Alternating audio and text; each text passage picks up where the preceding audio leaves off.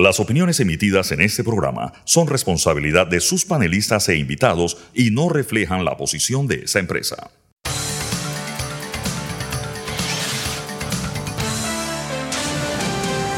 Mesa de Periodistas. Buenos días Panamá, bienvenidos a Mesa de Periodistas, con el análisis profundo y diferente que los pone al día. Les Alfonso Grimaldo de Nueva Nación.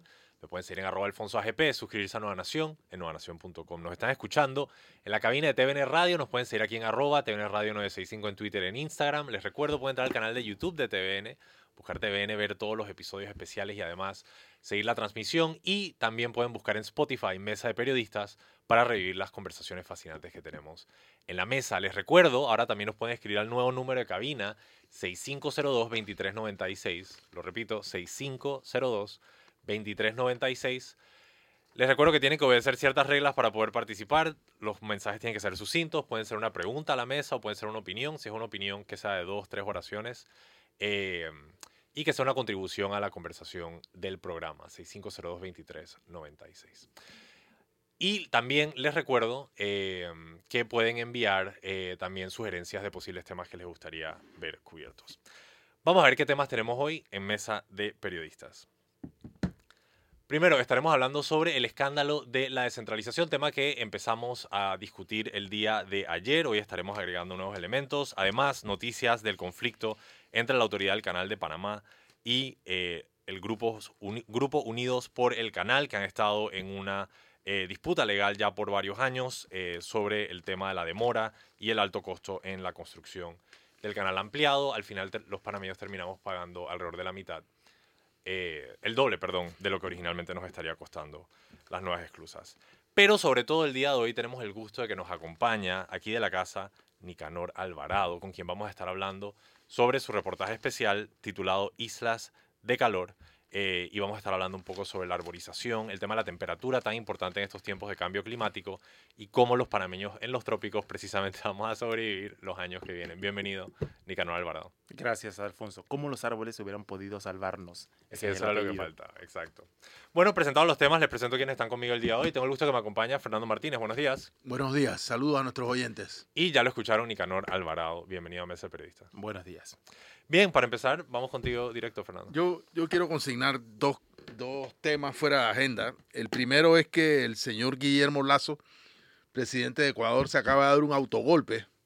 Él estaba siendo juzgado por corrupción por eh, el Congreso, de, en el cual él no, no tiene mayoría. Es más, él compareció ayer al Congreso, hizo su alegato de defensa, al parecer eh, o el alegato no funcionó, no estaba convencido de que pudiera salir bien librado de este, de este juicio que le había iniciado eh, el órgano legislativo del Ecuador y decidió eh, disolver el Congreso y gobernar por decreto y convocar a elecciones creo que para el año que viene. con lo cual hay una ruptura profunda del orden constitucional en ese país y eh, un proceso, digamos, complicado. Ya era un proceso complicado de...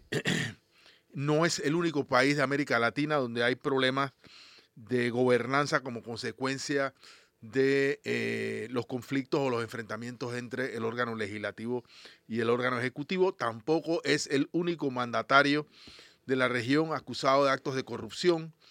En fin, eh, es, una, es un, eh, lo que aquí llamamos una noticia en desarrollo y sobre esto podemos analizar con la cabeza más fría mañana este tema. El otro asunto, algunos datos. Eh, se llaman la muerte cruzada, ¿no? La, un órgano un órgano mata al otro y el otro al otro. Lo, cierto es que el decreto del presidente tiene que pasar por la Corte Constitucional de, del Ecuador para, para validarlo y, y, además de, bueno, que tendrían que concurrir a nuevas elecciones y nos dice acá un compañero que vive en Ecuador que nos estaba actualizando de la situación, que más o menos podría tardar entre 6 y 8 meses eh, regularizar de algún modo la situación política, o sea, concurrir a nuevas elecciones en, el, en Ecuador. La situación está bastante complicada, han militarizado incluso la asamblea, los asambleístas no pueden entrar. Sí, este disuelto el Congreso, pero ahora, eh, has dicho una cosa que para mí es muy importante. Yo siempre he dicho, bueno, yo no, la verdad, yo siempre he repetido que en situaciones de crisis institucional, el árbitro es la fuerza militar. Y de facto. En, Ecuador, ya veremos que al final del camino, el ejército va a terminar siendo el fiel mm. que incline la balanza a favor de uno u otro sector. Eh, pero bueno, yo creo que es un tema que hay que analizar con mayores detalles eh, más adelante, porque esto está pasando en caliente. Y no sabemos realmente. Que esta mañana hubo una conferencia de prensa del presidente en la que estuvo eh, franqueado por. Rodeado de militares. Militares, que al parecer los militares están con el presidente de, el presidente de Ecuador. A mí solo me queda la pregunta, si toma ocho meses, digamos, regularizar la situación, ¿significa que él gobierna por decreto hasta entonces, hasta que se dé el proceso electoral? Si no hay, si no hay asamblea. Qué locura. Si sí, no hay asamblea, sí. ¿Cuál es el otro tema que querías agregar? Sí, quiero hacer lectura de eh, un comunicado de la Embajada de los Estados Unidos emitido ayer. Este comunicado de la Embajada de los Estados Unidos se titula Los señores Abdul y Nidal Wacket continúan designados por, la, por OFAC. La Embajada de Estados Unidos confirma que los señores Abdul y Nidal Wacket, empresas vinculadas y empresas vinculadas a ellos continúan designados por la Oficina de Control de Activos Extranjeros OFAC del Departamento del Tesoro de los Estados Unidos. Estas designaciones están diseñadas para proteger el sistema financiero de Estados Unidos de dinero procedente del crimen organizado o el terrorismo. La economía panameña dolarizada se beneficia de los esfuerzos de la OFAC por mantener el sistema financiero limpio de dinero de fuentes ilícitas. Las opiniones emitidas por el ex, embajador John Philly en una reciente entrevista televisiva reflejan su punto de vista personal como ciudadano particular y no representan la posición oficial del gobierno de Estados Unidos. En mayo de 2016, OFAC incluyó en su lista a una red de ocho personas, incluyendo a los señores Abdul y Nidal Wacket y varias empresas panameñas por su participación en actividades relacionadas con narcotráfico y lavado de dinero. Los señores Wacket y estas empresas continúan designadas por OFAC y su situación no ha cambiado. Subrayo este tema porque eh, ha circulado que OFAC los había sacado de la lista y que los señalamientos o las acusaciones hechas en su contra eh, eh, habían sido despejados, cosa que no, según este comunicado, no es cierto. En abril de 2017, una corte estadounidense desestimó una demanda que el señor Abdul Wacket y otros presentaron contra el director de la OFAP, alegando supuestas violaciones al debido proceso. En octubre de 2017, Nidal Wacket se declaró culpable ante una corte en Miami de cometer fraude para lavar dinero en Panamá y Florida. El gobierno de Estados Unidos ofrece acceso público y transparente a la información sobre la evidencia presentada ante las cortes que puede consultarse en la página tal y tal y también sobre personas o empresas designadas por OFAC en la página tal. Este es lo que dice el comunicado de la Embajada de los Estados Unidos conocido ayer y que nos pareció relevante eh, leerlo esta mañana. Y tenía que poner dolarizada. Panamá como una economía dolarizada. Obviamente tenía que haber esa inclusión. Bien, lo que yo propongo honestamente es que conversemos sobre el tema de Grupo Unidos por el canal y luego pidamos el cambio y entremos eh, a hablar sobre islas de calor. Y luego cerramos con el tema de la descentralización, que es un tema que cubrimos ayer. No sé si te parece. Como, como usted diga. Bueno, empecemos con el tema de Grupo Unidos por el canal. No sé si tienes notas preparadas, yo también puedo cubrir ese tema. Eh, sí, a ver, aquí lo esencial es que circuló en la tarde de ayer una, una información según la cual el Grupo Unidos por el Canal había supuestamente ganado eh, en, esta, en esta guerra iniciada desde la ampliación del canal entre el Grupo Unidos por el Canal y la autoridad del canal, había ganado un pleito, lo cual le concedía a ellos 35 millones. 34 millones eh, por, por temas laborales. Eh, luego, un comunicado de la autoridad del canal aclara que eh, la, la cuestión es, es más bien todo lo contrario. Eh, el Grupo Unido por el Canal y sus accionistas, excepto CUSA, por cierto, CUSA es una empresa nacional, pretendían obtener de la autoridad del canal cerca de 671 millones de dólares en un proceso arbitral relacionado con las compuertas, mano de obra y otros reclamos que demandaban por el contrato del diseño, construcción y tercer juego de Clusa.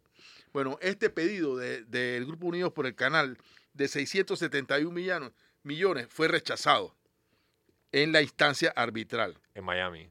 En cambio, eh, GUPC había pedido eh, 34 millones por compensación a perturbaciones de carácter laboral o reclamaciones relacionadas con una extensión de tiempo entre la ACP y, el grupo, el contratista. Eh, esta, esta petición fue aceptada por el árbitro, pero apelada por la autoridad del canal, razón por la cual continúa pendiente de este largo, largo pleito legal. Y me parece que es importante eh, aclarar esta situación porque ayer circularon versiones que realmente no se compadecen con la realidad de este, eh, este conflicto entre la empresa contratista de la ampliación del canal, perdón, de las exclusas del canal y eh, la autoridad del canal de Panamá. De manera que por ahora podemos decir que los intereses de nuestro país están siendo reivindicados por, el, por este proceso eh, de arbitraje internacional. No sé si alguno de los dos quiera decir algo más. Nicanor. A ver, bueno, todo, para parecer el proyecto de la ampliación no fue negocio para GUPC, ¿no? sí. Porque no la han perdido todas, pero la han perdido bastante. Han perdido la mayoría, sí. Exactamente. Bueno, tampoco fue negocio para nosotros que terminamos pagando el doble. Además, igual estaba intentando encontrar la cifra de cuánto... al- Siempre, Siempre hay... siempre sí, hay un costo, en este tipo de megaproyectos siempre hay costos Sí, es cierto. no, no, no El estimados o no valorados. Eh, yo, eh, yo contrastaría esa, ese pago adicional con los beneficios adicionales generosos que estamos recibiendo como consecuencia de la ampliación del canal. Pero igual, hay que mantener un ojo crítico, una mirada crítica sobre el tema, sí. Yo siempre he dicho, eh, la cantidad de dinero por la que nos convocaron en un referéndum, lo- la cantidad que nos dijeron, 5 mil, no sé cuántos Sí. millones, que iba a costar, nunca fue. Entonces yo fui a votar a favor de una cosa que terminó costando un poco más, pero bueno, eh, al final, eh, al menos yo, no sé los demás, yo no me arrepiento de haber votado a favor de la ampliación del canal. No, sin duda, cuando uno compensa lo, el, eh, lo que costó de más en comparación con lo que nos habían eh, anunciado, el tiempo incluso en el que tardó la obra eh, versus los, los réditos que ha dejado la nación. O sea, superamos los 2 mil millones de dólares en, en ingresos al Estado después de los gastos Anuales. operativos del canal anuales. Evidentemente, y digo, y si no, lo que estábamos era acabando la tumba del canal. O sea, el canal no se iba a poner al tono con, la- con las necesidades del mundo de hoy. Como pasa, por ejemplo, eh, o sea, eh, lo- los, los, los, los, bu- los buques que llevan, por ejemplo, el gas, que no podían pasar un segmento que el canal no podía aprovechar. Por esto sí lo pudo aprovechar. Es decir, y en un mundo que además está, eh, el, el- negocio de la carga marítima está reconfigurándose, está para ir en barcos más grandes, para ser más rentable, nosotros no podíamos quedarnos en el siglo, en el siglo, en el Veinte. siglo XX todavía. Así que evidentemente en la, cuando uno hace la matemática, sí gana el, el Estado. Yo la única nota que agregaría tiene que ver con el tema de eh, el proceso de licitaciones y las empresas que se seleccionan. Porque tú me dices, dije, bueno, terminé pagando el doble por mi obra. Dije, bueno, ¿a quién contrataste? Pero no fue el doble, ¿no? Bueno, fue fue poco, poco menos más. del doble. Fue poco menos del doble. Pero fue. eh, dije, bueno, ¿a quién contrataste? Dije, bueno, contraté a esta empresa, esta empresa y esta empresa. Y yo dije, o sea, te pude haber dicho de antemano que te iba a terminar costando más del, del tema por la experiencia de estas empresas, ¿no? Entonces, como que también hubo un tema en la selección durante el proceso de licitación. Ahí estaba Jan de Nul, tremenda empresa, ¿no? Los holandeses participando. Pero habían otras empresas que tú decías de, ¿por qué seguimos contratando con estas empresas que ya en el mercado internacional han demostrado no ser confiables, tienen procesos con otros países, no han terminado de pagar allá, o de Brex siendo un caso eh, eh, que posteriormente se, se transforma así. Eh, Bueno, te- así que no sé, Sacil, el proceso de licitación se podría mejorar, pues, cuando vamos a hacer estos megaproyectos. Bueno, al, al final la- el, el consorcio había presentado en 2019 reclamos que sumaban los 1.600 millones de dólares. O sea, Imagínate. que poco no era, ¿no? Y luego, pues yo no sé, en un proyecto de las magnitudes de la, del, del, de la ampliación del canal, si podía o no, o sea, cómo íbamos a esperar que no hubieran cambios en los costos o, por ejemplo, que se retrasara considerablemente, eh, tomando en cuenta que era una obra, no sé si, si sin precedentes, pero una obra que muy pocas obras ha habido en el mundo de ese tamaño, ¿no? Correcto. Entonces es, es bastante normal. Lo que hay que celebrar que...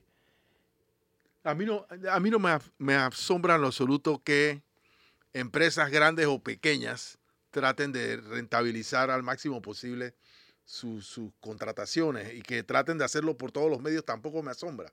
O sea, aquí lo que hay que demostrar o, o, poner en la balanza es si como país tuvimos la arquitectura en el diseño del contrato y la arquitectura defensiva de ese contrato y su realización y su ejecución para que eh, este esfuerzo de las empresas por incrementar sus ganancias o disminuir sus pérdidas, si fuera el caso, no terminara afectando al país. Y, y la experiencia de estos años ha demostrado que las cosas se hicieron bien. Porque, Claro. hemos, porque hemos ganado. La mayor parte de los arbitrajes, sin duda alguna.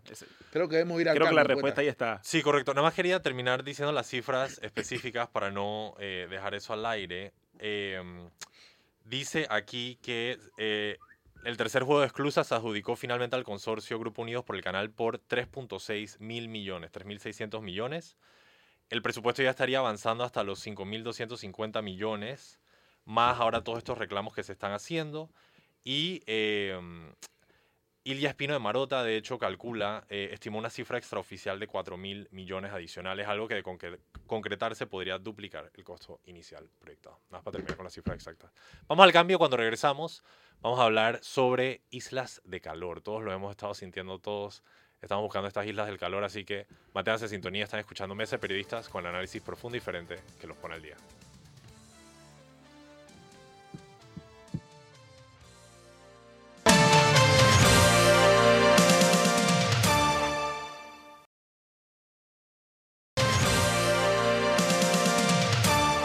Y estamos de regreso en Mesa de Periodistas con análisis profundo y diferente que los pone al día. Les recuerdo brevemente, les habla Alfonso Grimaldo de Nueva Nación. Me pueden seguir en arroba Alfonso AGP. Me acompaña Fernando Martínez y también Nicanor Alvarado. Fernando usualmente no dice tus redes, pero las tuyas, Nicanor, ¿cuáles son? Nicanor Alvarado. Para que sigan a Nicanor.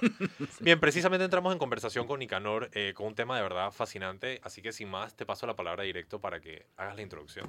Ok, bueno, hoy en el Noticiero Estelar tenemos un reportaje especial que hemos llamado Islas de Calor, cómo los árboles hubieran podido salvarnos, que es el resultado de un proceso de reflexión que tuvimos la semana pasada en- definiendo un reportaje urbano y a propósito de las altísimas temperaturas que habíamos estado enfrentando en las últimas semanas, en las, últimos, en las últimas semanas del, del verano, eh, se nos ocurrió hacer una pieza que defendiera la función de los árboles urbanos como una medida para combatir ese problema. Eh, y eh, fue fascina- ha sido fascinante porque, bueno, fuimos termómetro en mano a comprobar esta, esta te- teoría, ¿no? De que un árbol da, o sea, la sombra puede, la sombra de un árbol puede cambiar la temperatura dramáticamente frente al, al metro que tiene enfrente que no tiene, que no tiene sombra. Así que fuimos a comprobarlo. eh, en tres partes diferentes de la ciudad, una en la que no hay árboles, o sea, tuvimos que hacerlo, y estoy spoileándome, pero lo tuvimos que hacer donde, lo, donde la gente busca la sombra, que es debajo de las escaleras de un puente peatonal, aquí en la, en la tumba muerto. Estuvimos en la cinta costera también viendo las diferencias y en la 5 de mayo, o sea, lugares muy, muy populares. Eh, y en este proceso de, de investigación encontramos que es doloroso. Panamá, Panamá tiene una, una eh, tasa de árboles, eh, algunos corregimientos de la ciudad que está, pero muy, pero muy por debajo de lo que recomienda la Organización Mundial de la Salud. O sea, la OMS recomienda un árbol cada tres personas. Y si tú sumas los árboles que ya fueron eh, censados en San Felipe, Santa Ana, Caledonia, eh, Bellavista, y San Francisco, resulta que nosotros tenemos un árbol por cada 19 personas. Y, s- pero en esa matemática había que quitarle, restarle las palmas, las palmeras, perdón, eh, eh, los pinos hindús que no dan sombra, que no... Y probablemente tengamos un árbol como cada 25 personas. Algo curioso era que cuando uno escarbaba un poco, uno se encontraba que eh, hace un par de años, 2017, 2016, 2000 hasta 2019, se hicieron múltiples estudios y se diseñaron múltiples planes para corregir el problema. y planes que daba gusto leerlos porque además te decían, hacían un diagnóstico de una zona puntual y te decían, para poder plantar árboles aquí, las condiciones tienen que ser estas, las aceras tienen que estar estas, estos son los tipos de árboles por, por la capacidad de dar sombra, por su follaje, estos no. Calculaban la inversión, o sea, que no es poca la inversión de plantar y garantizar que ese árbol sobreviva en cinco años. Eh, y, y también calculaban cuánto nos costaría empezar a corregir ese problema en el largo plazo. Te, te das cuenta que esta es una conversación que parece que tiene, tiene como múltiples dimensiones, porque es muy popular, o sea, la gente, no parece un problema, pero cuando tú le preguntas a la gente, la gente en la 5 de mayo, la gente toda estaba reclamando, ¿cómo puede ser que aquí no haya sombra? Hay un solo árbol de mamón. Eh, pero también la discusión estaba entre los técnicos, se había, se había problematizado la, la, falta de árboles y se habían hecho planes. Lo llamativo es que aunque hablamos con la alcaldía y también nos explicaban que eh, se, siguen haciendo cosas, parece que esta ciudad no se olvidó en algún momento del, del, camino, ¿no? Que era un problema que había que atender para darle confort a la gente, para darle felicidad a la gente. Yo solo tenía una breve pregunta de seguimiento que es, o sea, supimos, yo al menos yo no me enteré, ¿por qué era que estaba haciendo tanto calor hace un par de semanas?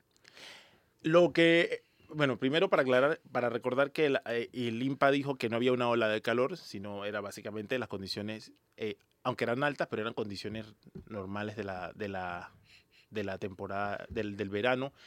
Eh, también es que el calor se acentúa por algunas otras condiciones que no tienen que ver con el clima solamente. O sea, tú vas a sentir más calor en la medida en que estés en una zona menos arbolada, en que tengas en una, por ejemplo, tú vas a sentir más calor en zonas como calle 50 porque tienen muchos árboles, muchos, perdón, muchos edificios con vidrios los vidrios eh, recogen calor y luego lo proyectan hacia la calle. Entonces, si tú vas caminando por allí, o tienes un puesto por allí, o vas a almorzar por allí, y caminas 10 minutos, vas a sentir que te asas. Que, es diferente a que si caminaras, por ejemplo, en la Villa Argentina, la sensación va a ser eh, diferente. Entonces, eh, y el concepto de islas de calor nos explicaba una chica que aquí, una chica hizo un estudio hace tres años, eh, midiendo en diferentes temporadas del año y en diferentes vías de la ciudad la variación de temperatura para entender es que dónde están las zonas que literalmente son una, son una olla en esta, en esta hora y en la otra, y por qué esta sí es una olla y la otra no. Los estudios indicaban eran contundentes. Por ejemplo, zonas como Betania, el Betania Centro, eh, sí podían estar, podían llegar a tener niveles de, de, calor, pero nunca niveles que sobrepasaban otras zonas, por ejemplo. Regularmente eran son las zonas menos calurosas de la ciudad. Eh, al contrario, por ejemplo, de la Vía España. Eh, y la chica así, que, una ingeniera ambiental que ahora está haciendo un doctorado en Estados Unidos, me decía, espérate, es que la Vía España es un caso bastante bastante grave. O sea, todos los estudios que ya hizo indicaron que la parte de, de Villa España, sobre todo en Río Abajo, resultó ser una de las zonas con mayor temperatura, incluso cuando ya caía el sol que en el resto de la ciudad. O sea, literalmente en el mapa se ve como, como si fuera una vera con sangre de lo rojo que estaba. Fernando. Eh, yo quería abrir el tema, porque no creo que sea solamente un problema de arborización. Sin duda. Eh, eh, yo creo que, y por eso es importante esta, esta conversación, esta reflexión, que estamos en la presencia de un proceso de deshumanización de las ciudades. Y esto forma parte de ese proceso. Eh, y ese proceso de deshumanización tiene que ver con que las ciudades pierdan su capacidad de convivencia. Y esto a su vez tiene relación en la forma en que, en que nos relacionamos entre personas y la forma en cómo las personas se relacionan con el medio ambiente. Porque la ciudad dejó de ser un lugar en el que era agradable relacionarse entre nosotros. O sea, no solamente perdimos las tertulias, las discusiones de solar, es decir, cuando tú viajas y tú vas a otras ciudades, tú ves que hay una cultura de disfrute de los espacios de convivencia.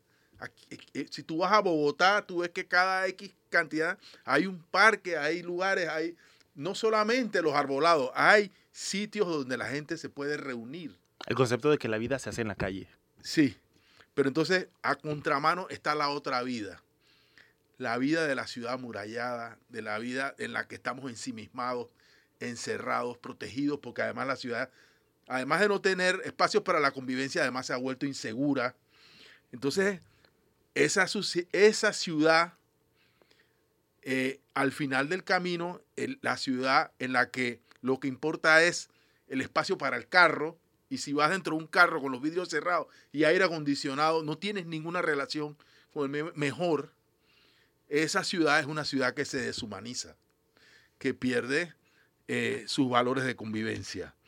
Entonces, eh, si a todo este proceso agregamos que bajo el prurito de una tecnificación eh, y bajo el prurito de la sociedad de consumo, la gente ha ido sustituyendo el parque por el mall. Y la gente va al mall aunque no tenga dinero para consumir. El, nuevo parque es el mall. Es, el escaparate. Pero eso establece, establece eso, eso dibuja a otro ser humano. Un ser humano cuyo valor se decide en el mercado de consumo, pero no en la vida, en su relación con los demás y con el medio ambiente. Una ciudad marina en la que ignoramos el mar y construimos torres para que lo que un poeta llamaba el céfiro, el céfiro de Ancón, el viento que viene del mar hacia el interior del istmo, no, no nos alcance. Entonces, también eh, eh, es una ciudad en la que pues hemos, estamos atentando contra su mayor belleza, que es la biodiversidad. Yo les voy a dar un ejemplo. En, mi, en, mi, en el patio de mi casa, en unos cuantos metros cuadrados, pero bien poquitos metros cuadrados, hay dos árboles. Uno de guayaba y uno de mimbre o fruta china, como le llaman. En el patio de mi casa, de poquitos metros cuadrados, allí vive una iguana, varias ardillas. Beben y anidan colibríes y aves de todos los tipos en medio de una jungla de cemento. O sea, ¿y eso cómo es posible? Simplemente cambiando la forma de mirar el entorno de la relación. La pregunta es si, eh, eh, cómo queremos que sea nuestra convivencia entre nosotros y entre nosotros y el medio ambiente hacia el futuro. Si lo que vamos a heredar son ciudades de cemento y sol. Eh, ahora que tú decías eso, estas ideas me hacen conectarme con episodios anteriores, por ejemplo, del segmento de Tu Barrio, Tu Ciudad, uno que hicimos sobre los parques, que parecía también un tema, eh, un tema trivial, ¿no? Pero cuando escarbábamos encontrábamos que eh, había que esa, esa ruptura de la sociedad, sobre todo el tema de la sociedad de consumo y cómo está implantada en la ciudad, tenía que ver con una desaparición sistemática de los espacios públicos y sobre todo entre más del centro te ibas. ¿no? Por ejemplo, que nuestros promedios nos indican que nosotros estábamos muy, pero muy, pero todavía peor que cuando hablamos de árboles, muy por debajo de lo que se recomienda en, espacio público y que los corregimientos de la periferia eh, sufrían más esa ausencia o sea, habían corregimientos donde solo estaban reportados tres parques. O, por ejemplo, corregimientos donde tenían muchos parques, pero eran eh, parques que construían de muy pésima calidad las promotoras y que no cumplían con los, con con los conceptos básicos de, de parque. Entonces, esta conversación me hace, me hace echar para atrás y pensar en todas estas historias que tal vez de forma aislada hemos ido contando, que si las pusiéramos todas una detrás de otra, podríamos hacernos como una, como una película 360 sobre los, sobre los problemas de la ciudad y los problemas de convivencia que tiene esta ciudad. O sea, cuando vemos el tema de la proliferación de barriadas cerradas, de calles sin salida, de que te dice que nosotros no queremos, nosotros no queremos tener, ser vecinos y que es un que estamos de hecho acostumbrados a vivir, a vivir de esa manera, y es cierto, la ciudad de los carros, una ciudad que impone que todo el mundo va en su vidrio, que todo el mundo pelea por un espacio para su carro, pero que no, no pelea por lo público. También me hace recordar, y ahora justo eh, Madrid, por ejemplo, que está en campaña, que el 28 de mayo tienen elecciones, me llama mucho la atención la contrasto las discusiones que hay entre, la, entre, los, entre, las campañas políticas allí con las nuestras, por ejemplo. Allí se, creo que se tiene mucho más claro en otras sociedades el valor de lo público, la importancia de la ciudad, la importancia de la felicidad en la ciudad, porque la ciudad es una de las primeras cosas que termina aniquilando la felicidad de la gente, porque es un espacio realmente hostil. Y me sorprende que, que en esta ciudad, por ejemplo, no, estas discusiones no estén. O sea, la, el municipio de Panamá, por ejemplo, que esté, o los municipios en general, pues que estén muy enfocados en obras que al final no, que no revierten en calidad de vida para la gente, o sea, que no, no mejoran sus indicadores, no mejoran su sentido de felicidad, no, no pensamos en un plan masivo de arborización que nos, cueste, que nos tome 40 años, está bien, pero, pero lo, lo diseñemos, pues. O, por ejemplo, que, que ni siquiera hablemos del, del, derecho a soñar de los ciudadanos, eh, de soñar con una, con una... Aquí la gente se ha rendido, pero la gente se ha acostumbrado ya, que es normal pasar tres horas en el tráfico. Yo reivindico mi derecho de no manejar más de 30 minutos y la gente me ve como si fuera un loco. O sea, que, pero si esta ciudad es así, tú te tienes que acostumbrar. Pero ¿por qué nos tenemos que acostumbrar a la mala ciudad? Miren, eh, hemos hablado de la relación entre los árboles y la temperatura. Todavía no hemos hecho el contenido exclusivo sobre la relación entre árboles y agua. O sea, o, la relación entre árboles y oxígeno y CO2.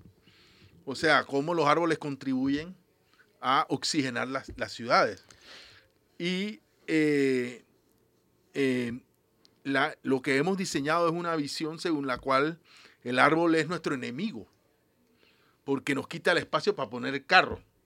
Yo he visto gente que tumba el árbol para poner una plancha de cemento y poner carro arriba. El órgano judicial tuvo toda esa disputa de si tumbar los árboles de sus parques. Eh, un día de esto acabamos con el Cerro Ancón, porque bueno, ahí podríamos poner una buena plancha de estacionamiento.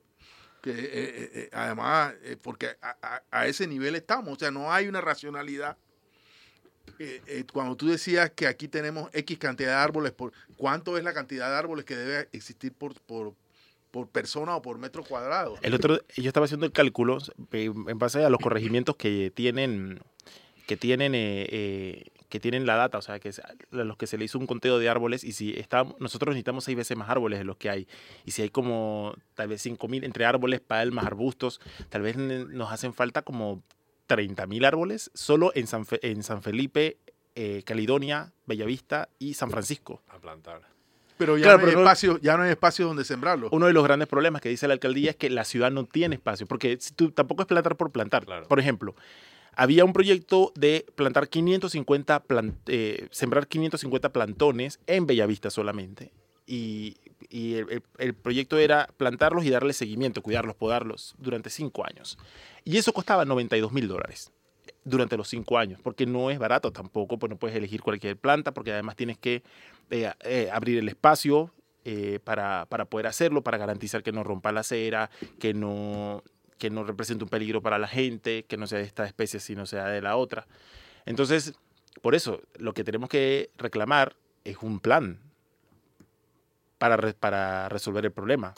Y ahí donde yo también pienso que tiene que ver con la desarticulación de, la, de las organizaciones comunitarias. O sea, las, como las, los barrios deberían estar discutiendo estas cosas y pelear. A mí me sorprendió. Por ejemplo, vuelvo a Madrid. Yo es que estaba leyendo una noticia y me dejó, eh, me, dejó impactado. Una comunidad lleva, eh, no sé, como tres décadas reclamando la, que, tú, que echen abajo un puente vehicular. No lo quieren.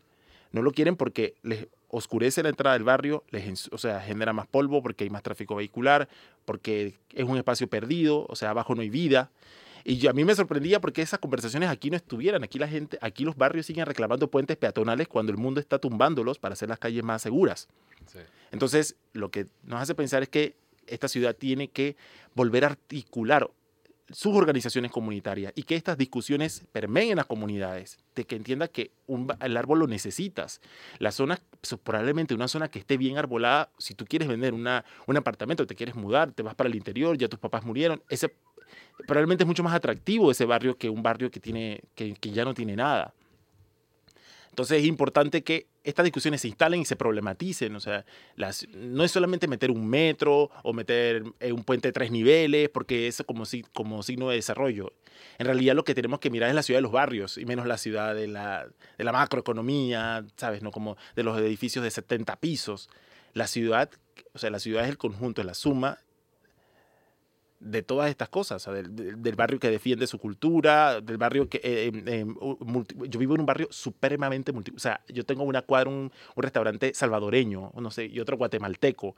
A mí me, eso me impacta, pero que no permite, por ejemplo, porque es tan hostil el barrio, porque yo no puedo abrir las ventanas de mi, de mi casa, porque tengo tantos autos pasando debajo. Y a mí me impacta que eso, o que la ausencia de, de árboles, o que, o que la discusión sobre las aceras no sea una discusión, o sea, no sea una discusión articulada, Claro. que, la, que, la, que la comunidad pueda eh, visibilizar y empujar hasta que se convierta, o sea, hasta que encuentre una solución. Y la ciudad de los, del consumismo ha matado en parte eso, ha matado los árboles, ha matado los espacios de los ríos para que, para que crezcan cuando, cuando llueve, ha matado los parques, ha matado las plazas, ha matado la convivencia en esos lugares. ha contaminado el aire, ha eh, ensuciado ríos y quebradas, hemos de- eh, los hemos entubado muchas veces, eh, los manantiales. Eh, eh, aquí ahora mismo hay una disputa sobre el camino de cruces, donde, o sea, donde en, el, sitio donde nacen algunos ríos, por cierto. Y eh, quieren convertir eso en llenarlo de cemento. En vez de, porque también hay un conflicto entre la historia y la, y la preservación. Entonces, eh, y no hay una, una forma de pensar, planificar, pero, un- pero basada en una visión, en una mirada distinta a eh, el predominio o el reinado total y absoluto del cemento. Tú has dicho algo sobre la importancia de los árboles no solamente para combatir la, eh, para combatir la, la sensación de calor, que ya es un argumento bastante sólido para pensar en que debemos tener más árboles. También el tema de cómo contribuyen a, la, a, la, a, mitigar las inundaciones, sino también el tema del, del- de cómo ayudan a combatir la contaminación. Aquí hace poco eh, salió la noticia de que estaban apagados los, los equipos, o sea, no- hace años no funcionan los equipos que te pueden medir la- el nivel de contaminación ambiental que hay. Y en Panamá esa discusión está, pero supremamente olvidada.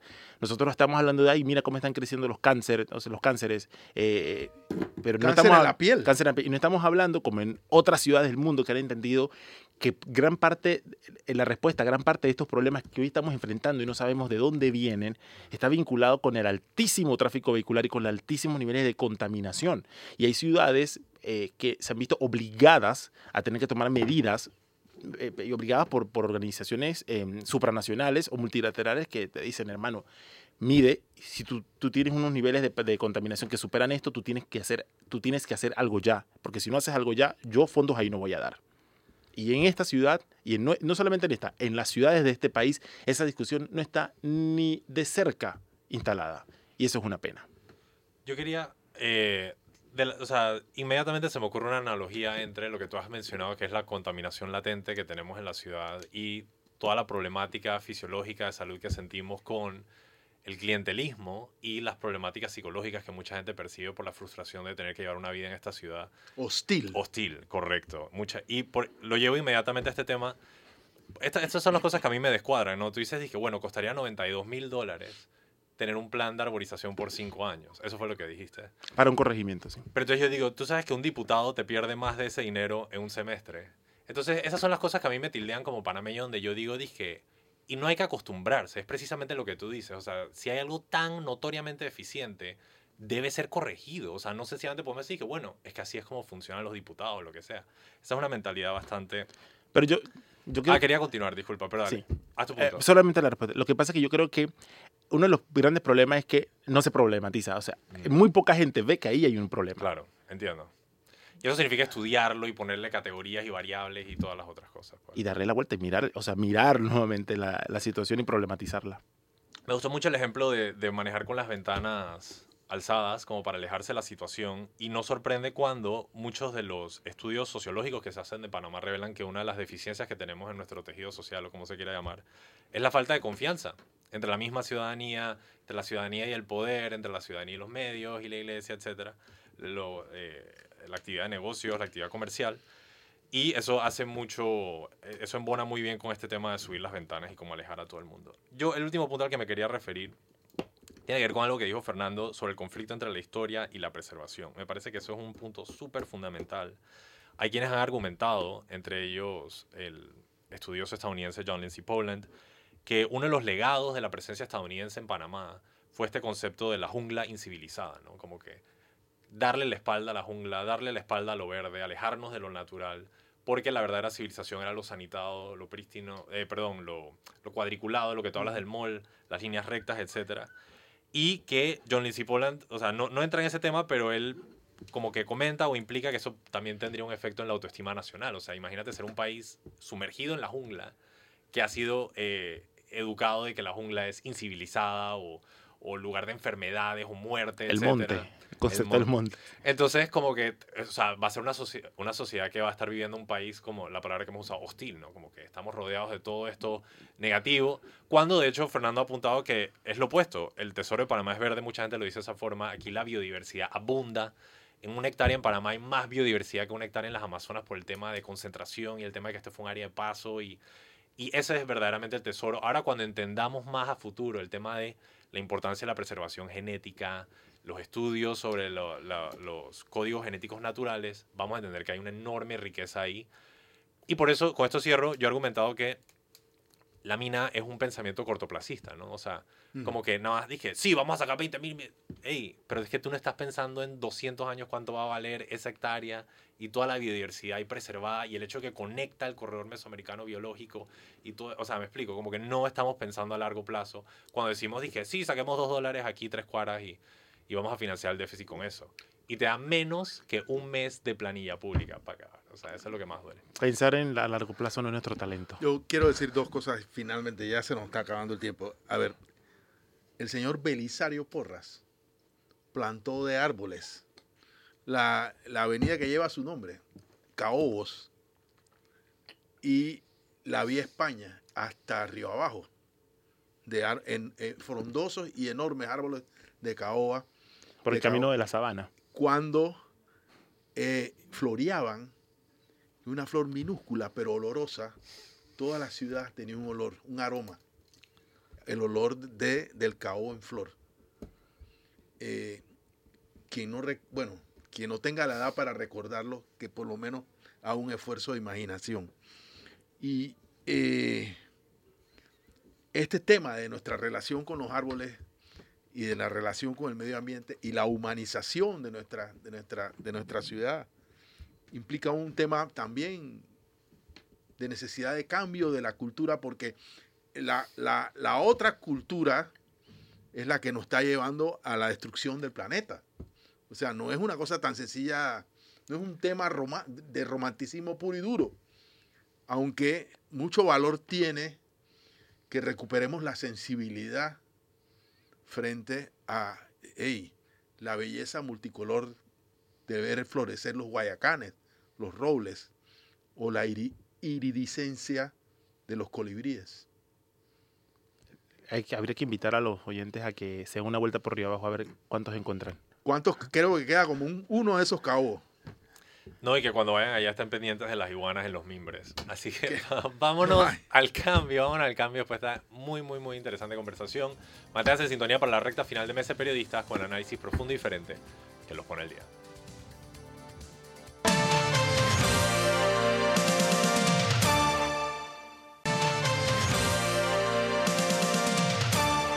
Y estamos de regreso en la recta final de mesa de periodistas con análisis profundo y diferente que los pone al día. Brevemente les recuerdo, les habla Alfonso Grimaldo de Nueva Nación. Me pueden seguir en arroba alfonso GP en todas las redes. Me acompañan los periodistas Fernando Martínez y Nicanor Alvarado. Nicanor, tus redes nuevamente, disculpa. Nicanor Alvarado, súper fácil. Súper sencillo. Eh, y les recuerdo sus mensajes y comentarios al 6502-2396. Quedan dos temas pendientes en agenda, siete minutos para cubrirlos. Fernando. Yo nada más voy a pasar revista rapidito. Uno, eh, Ayer hablamos de la asignación de fondos de la descentralización, pero dijimos que mayoría de esos fondos iban al PRD, a juntas comunales del PRD. Bueno, hoy la continuación de esa investigación del diario La Prensa a cargo de la colega Sol Lauría, señala que en los últimos tres años 11 juntas comunales de Capira es decir, el feudo de la señora Yanivel Ábrego, es decir, no es precisamente una persona del PRD, sino del Partido Cambio Democrático, han sido designados en eh, estos corregimientos. 11 juntas comunales se han llevado 4.4 millones. Eh, esto llama muy poderosamente la atención Porque el gran problema, yo dije ayer y vuelvo a repetir hoy, que no podemos afirmar, al menos yo no puedo, no tengo las pruebas, de que todo el dinero de la descentralización va a clientelismo político. Eso no se puede afirmar. Pero sí, eh, pero sí hay una cantidad importante que no pasa los filtros, que no pasa los, eh, las debidas, los debidos mecanismos para garantizar su buen uso y terminan siendo eh, herramientas de clientelismo político. Y no se justifica tampoco que sin la existencia de estas herramientas, estas partidas se incrementen según la discrecionalidad de la Autoridad Nacional de Descentralización en un periodo en el que estamos en elecciones. Eh, ¿Tú quisieras comentar sobre eso? Yo, Nando, pero termina así. No, sí, bueno. Eh, esto debe, o sea, esto debe, ya ayer Cedeño, el, perdón, el abogado Cedeño, Ya, ya estamos familiarizados el abogado Cedeño presentó una, un, recurso ante el, eh, la Procuraduría de la Administración y hoy estuvo en el noticiero de la mañana y explicó cuáles son las preocupaciones que hay entre este tema. La, la pregunta es qué tan rápido van a responder las autoridades a la, a la necesidad de que exista claridad sobre la forma en que se utilizan estos fondos, más allá de si eh, tenemos o no las pruebas de que efectivamente son utilizados con fines de beneficiarse políticamente de ellos. Yo quiero decir solamente, bueno, primero recordar el valor del periodismo eh, que revela estas cosas y lo otro es que eh, esto duele un poco porque es como si echáramos para atrás la película del FIS, del PAN. O sea, ha habido una serie de partidas discrecionales. Esta mañana se habló. Pero ha habido una serie de reformas a todas estas instituciones y, cada reforma promete que se va a acabar el con ella se acaba el problema. O sea, cuando salieron, me acuerdo con la época Martinelli, el tema de las elecciones que hubo que repetir, el tema de allí donde en la chorrera, en la Junta Comunal de la que se eliminaron las partidas discrecionales y ahora se crearon los fondos de la descentralización. El problema es que esto te dice que la, asamblea no es la asamblea, porque es la que crea estas instituciones, no ha estado procurando los mejores intereses para como como como órgano del Estado los mejores intereses del Estado, porque lo que han hecho es básicamente cerrar un problema para abrir otro.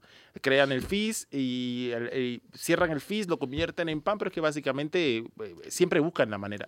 Yo creo que algunos de ellos lo verían como cerrar una línea de ingreso para abrir otra. Eh, cerrar una crisis para abrir otra en, en un par de años. Ellos y eso es terrible, porque, y es, lo que también explica como la parte de la desconfianza de la gente con, el sistema. No puede ser. Y seguramente eh, después de esto, probablemente en algunos años tengamos que hablar de reformas a la Autoridad Nacional de Descentralización y habrá las reformas. Y en cuatro años después encontraremos que se inventaron otro mecanismo para poder seguir esquilmando los fondos públicos. Y eso es terrible, o sea, si ellos no se dan pero es, pero es fatal, o sea, estamos cavando no solamente la tumba de ellos, estamos despilfarrando dinero público que habría servido para solucionar problemas estructurales, pero también estamos, estamos cavando los, los cimientos de esta nación.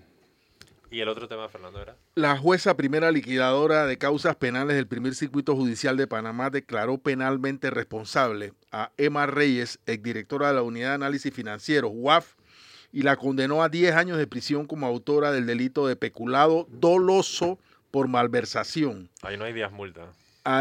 afortunadamente, o sea, eh, penas menores de 4 años son 10 multas, pero estos son 10 años. Lo que sí creo es que hay apelación, porque esta es una jueza primera y hay un tribunal superior y ella va a apelar, obviamente. Además, otras dos funcionarias fueron sentenciadas a 84 y 30 meses de prisión respectivamente. De igual manera, se les inhabilitó para el ejercicio de funciones públicas por igual término. La juzgadera, juzgadora perdón, condenó en abstracto a las sentenciadas al pago de una indemnización por daños materiales y perjuicios a favor de la víctima del delito, en este caso la UAF.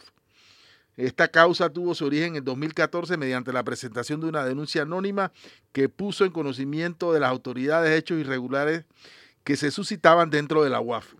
Eh, la información está en la página web de TVN y yo quiero resaltar que estos delitos fueron cometidos eh, cuando la señora Reyes ocupó el cargo como directora de la UAF en entre el año 2009 y 2014, es decir, durante el gobierno del expresidente Ricardo Martinelli Berrocal, eh, persona que ahora es candidato a la presidencia. Otro Un importante contexto. Sí. porque yo de verdad no entiendo mucho la asepsia, como se redactan estas notas, como si esto hubiera ocurrido, o como algunas personas quieren pensar, que los delitos de- y los casos de corrupción que se cometieron en ese periodo se cometieron sin que hubiera un presidente. Y como si a ese presidente no le tocara ninguna responsabilidad o como si él no supiera nada Recordemos, de lo que pasó en su administración. pero recordemos cómo fue utilizada la UAF en esa, en esa administración para las de todas las denuncias de cómo se utilizó para perseguir a, Sí. a opositores. Y para intimidar, exactamente. Eh, y, y como colofón está el hecho de que el señor Cucalón, también condenado, condenado por corrupción durante la administración del expresidente Martinelli, eh, eh, va de regreso a la cárcel, a la, a la prisión del Renacer. Ay, qué pena que no tenemos tiempo para comentar un poquito sobre eso, porque No, no. ayer, ayer eh, me tocó cubrir esa historia y cuando uno escuchaba, bueno, las partes que te decían que y en diciembre le dieron li- la liber- derecho de libertad vigilada, eh, la con- tenía que trabajar en una empresa que ya estaba determinada en cuál empresa, de 8 a 5 presencial.